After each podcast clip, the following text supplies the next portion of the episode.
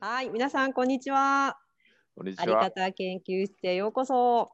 えー、今日はですね、いつもと違って誰が出てきたのかなと思われた方もいらっしゃると思いますが、えー、本日特別にナビゲーターをお使いました。増田京子と申します。よろしくお願いします。よろしくお願いします。はい。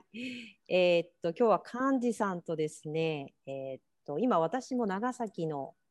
壱岐島にいるんですけれども、壱岐島のイルカパークの今代表をされている高田さんをですねつないでいろいろインタビューをしていただこうと思っております。では幹事さん早速ですけれどもよろしくお願いいたします。はい、高田さんこんにちは。こんにちは。もうなんかこうねいつもイルカと一緒だっていうんでもうそれだけでこうワクワクしちゃうんですけどももう最初にそのなんていうんですかねあのイルカを面倒見てこうなんか思うこととか感じることがあれば、はい、大体まずあのイルカを面倒見られるようになったのはどのくらい前からですか？えっと、僕がこのイルカパークというところに来たのは、はい、えっと、2018年の11月からなんですね。はいはいはいはい。それまだちょっとですね、5年中に来たっていうわけじゃないですね。はい。それであのイルカのこうトレーニング、まあ、イルカの飼育施設を再生するっていうミッションで来たんですけれども飼育施設の再生ですかはいでそれでイルカのことをこう、まあ、なんかもっともっと深く勉強しようという流れの中でトレーニングということとその飼育についてちょっと自分なりに学びを深めていったようなところですね。ももともとその何ていうんですかイルカに興味があったとかイルカと話せる超能力を持ってたとかそういうことはあるんですか？あのー、やっぱり小さい時からずっと僕海に潜って遊んでたので、あのーはい、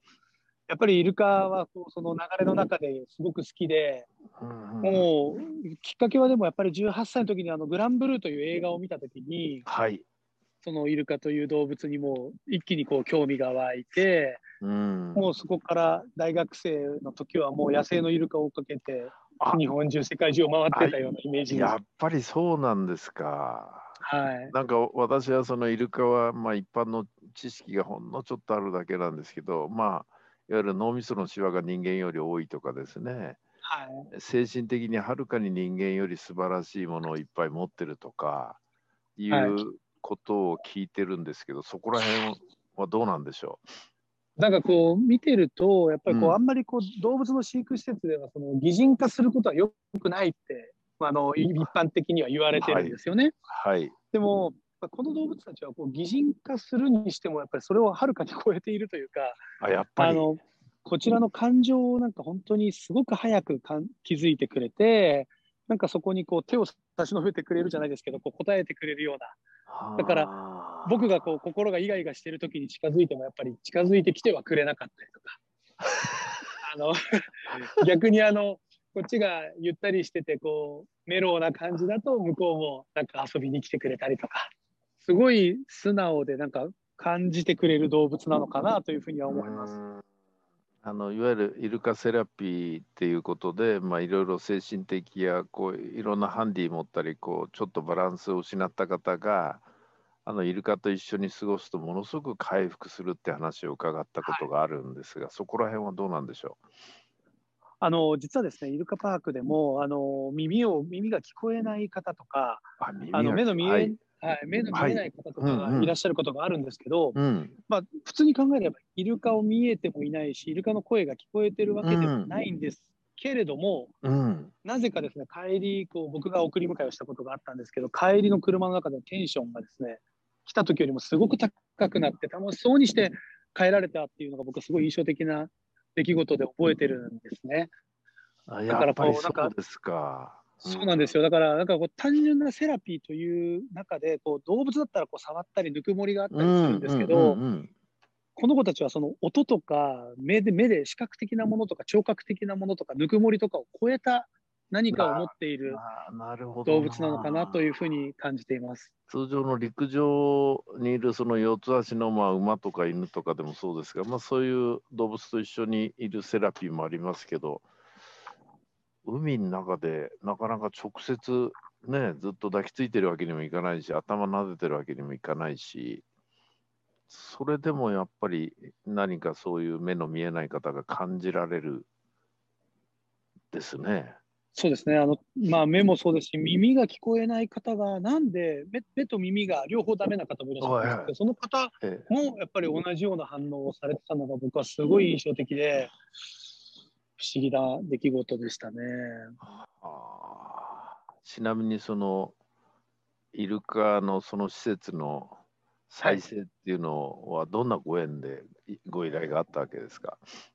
えっとですね、2017年の1月からですね、はい、あの内閣府のあの国境離島をこう活性化しましょうっていうプロジェクトにちょっと参画することになりまして、うんうん、はい、全国の離島をこうわーっと回ってたんですね。はい、その中でたまたまその壱岐という島にこのイルカの飼育施設があって、うん、でこの飼育施設がもう本当に老朽化も進んでてなかなかイルカもこのままだと立ち行かないというお話が、うん、市の職員から相談があってですね、うん、でまあ、彼がもうあまりにもこう熱くなんとかここを復活させたいんですっていうので。でなんか一緒にできないかっていうことでもうじゃあ再生計画一緒に作りましょうって言って始めたのがきっかけですね。そうですか。はい。あの実際にこうご担当されてですねどどんな感想というか印象を持たれてますか？これは大変だなと。これ、まあ、えらいこと引き受けちゃったなっていうのかエンジョイされてるのか、そうですね。あの最初はもう本当になんか大変そうだなというのはあったんですけど、はい、あと実際私がこうマネジメント自体したことが今までこの人生でなかったので結構自由に生きてこられた。そうなんですよ、一人でもう気ままにやってきたので。サラリーマンの時もあの部下を持つ前に辞めてしまってるので。あら、じゃあ部下を持つ苦しみを味わったことがない。ないんですよ。ない中でいきなりこうこんなに社員がたくさん、これトレーナーの。ああ、トレーナーの方です、はい、今日今からここでトレーニングをしていきます。で、専門学校の学生さんたちとああ、じゃあ、突然トレーナーをトレーニングしなければいけなくなったわけですね。そうなんです。だから、その再生計画っていうところまでは、なんかこう、もともと私は広告代理店にいたので、うん、はいはい、なんか面白いことを作ろうっていうところは、あの割とこう、パッと浮かぶんですけど、はい。いざ来てみたら、あの5頭のイルカと社員が5人いますみたいな、あとどうしましょうみたいなところから。いきなりそこに入ってしまいました。いやいや何か広告代理店におられてこういろんなことをあの想像クリエイトしていくのとですね、はい、もう人をこう束ねてちゃんとこういい仕事をしてもらうっていうのも全く別次元ですね。いやそうですね本当にそうですね。日々学んでます。今もイルカは5頭なんですか？今ですね、いや、実はですね、私がここに勤めて、うん、えーと、リニューアルオープンしたのがあの2019年の4月なんですけども、はい、そのそこからもう1週間で1頭死んで、ええ、でそこから1年の間にあと2頭立て続けに亡くなったんですね。えー、そういうことがあって、やっぱりそのイルカに対してのこう、なんだろう、接し方がこうガラッと自分の中でも変わったのは、やっぱりその1頭目が死んで2頭目が死んだあたりでもう気持ちが全く変わってそれでちょっとこうまあなんか心のギアがすごいガガチッと入ったような印象はありますけどなのでまあ1回2頭まで減ったんですけれども、はいまあ、さらに去年の5月にちょうど2頭もう2頭別のところから来て増えたので今は4頭ここにいます。はあ、でもそこで担当されてこうイルカが亡くなったっていうのはショックだったでしょうね。そうですね、もうあのオープンして、本当1週間で1頭目が亡くなったんですね。もうだからその時のこうショックと、あとその時のこう世の中的にはそのリニューアルをしたことで、イルカに過度な負荷がかかって死んだんじゃないかって、当然、まあ、仮説がいろんな人がいろんなこと言ってくれるわけだ。あそうですね。外野外野が。はい。うんまあでもその時にやっぱりこう、とはいえ僕も本当に原因が知りたかったので、徹底的に追求したおかげで、まあその、なぜイルカが死んだのかとか、その後イルカを死なないようにはどうすればいいかというところをもう深く深く掘り込めたので、まあおかげで今、うちのイルカたちはすごく元気で、ああ、そうですか。はい、やってます。やっぱりあの、まあ、どこまで掘り下げていいのか分かりませんが、やそのイルカが亡くなったっていうのは、イルカにとってやっぱりメンタルの部分が大きかったんですか？今回のお話だけで言うと、あの、メンタルというよりはもう明らかに体の疾患だったんですね。ああ、体の疾患があったんだ。はい。でその病気に気づけなかったトレーナーたちと、あとは気づけなかった獣医っていう、こう、この2つのが重なってしまったんですね。うん。なので、こう、ここのトレーナーたち、僕も含めて、日々のそのイルカがちょっとでもなんか違う行動をしたりとか、少しでも違う様子を見せたら、まあ、病気を疑うのか、何か機嫌が悪いのかとかっていうのをこう考えていって、想像していくしかないんですけども、その時、に一番安心してこう確認する方法が、まあ、血液を取って、うん獣医さんに見てもらうっていうのがあるんですけれども、うん。その当時はたまたまその血液検査などがまともにちょっとできるような状況ではなくて、結局気づいた時には遅かったし、もっとずっと前にあの兆候は出ていたのに、何も手立てを打ってなかったっていう、うん。なるほど。そういうことがありました。はい。もう今、あの高田さんはこうイルカの様子を見てると、イルカの心身の状態っていうのは大体わかるような感じですか？そうですもうあのトレーナーほど心身まで分かってるか分かんないですけれど、あの ええいつもと様子が違うっていうのは明らかに分かるので、うんやっぱりそう機嫌が悪そうだなとか、今日は遊びたくないんだろうなとかっていうのは、すごくよく分かるようになりましたね。まあ、ちょっと話変わりますけど、その農業されてる方でもですね、はい。それから藍染めのあれを染める元を作られてる方でも、ああいう方が供出して言うのは完全にその相手と対話してて、相手のなんていうかな、精神状態っていうと分かんないですけど、それを読み取った上でこう、こっちが対応すると。いうことをされてますよね。だから、藍の染めるものを作ってるとこなんか藍を見ながら、うん今日は機嫌が悪いなと、じゃあ酒 酒でも継ぐかとかですね、信じられないことをやって、いや、本当にお酒入れるんですよね。うーん。で、朝と夕方でも染めると、朝は元気ですけど、夕方になると疲れてるんで、染まりが悪くなるとか、もう完全に対話するんですよね。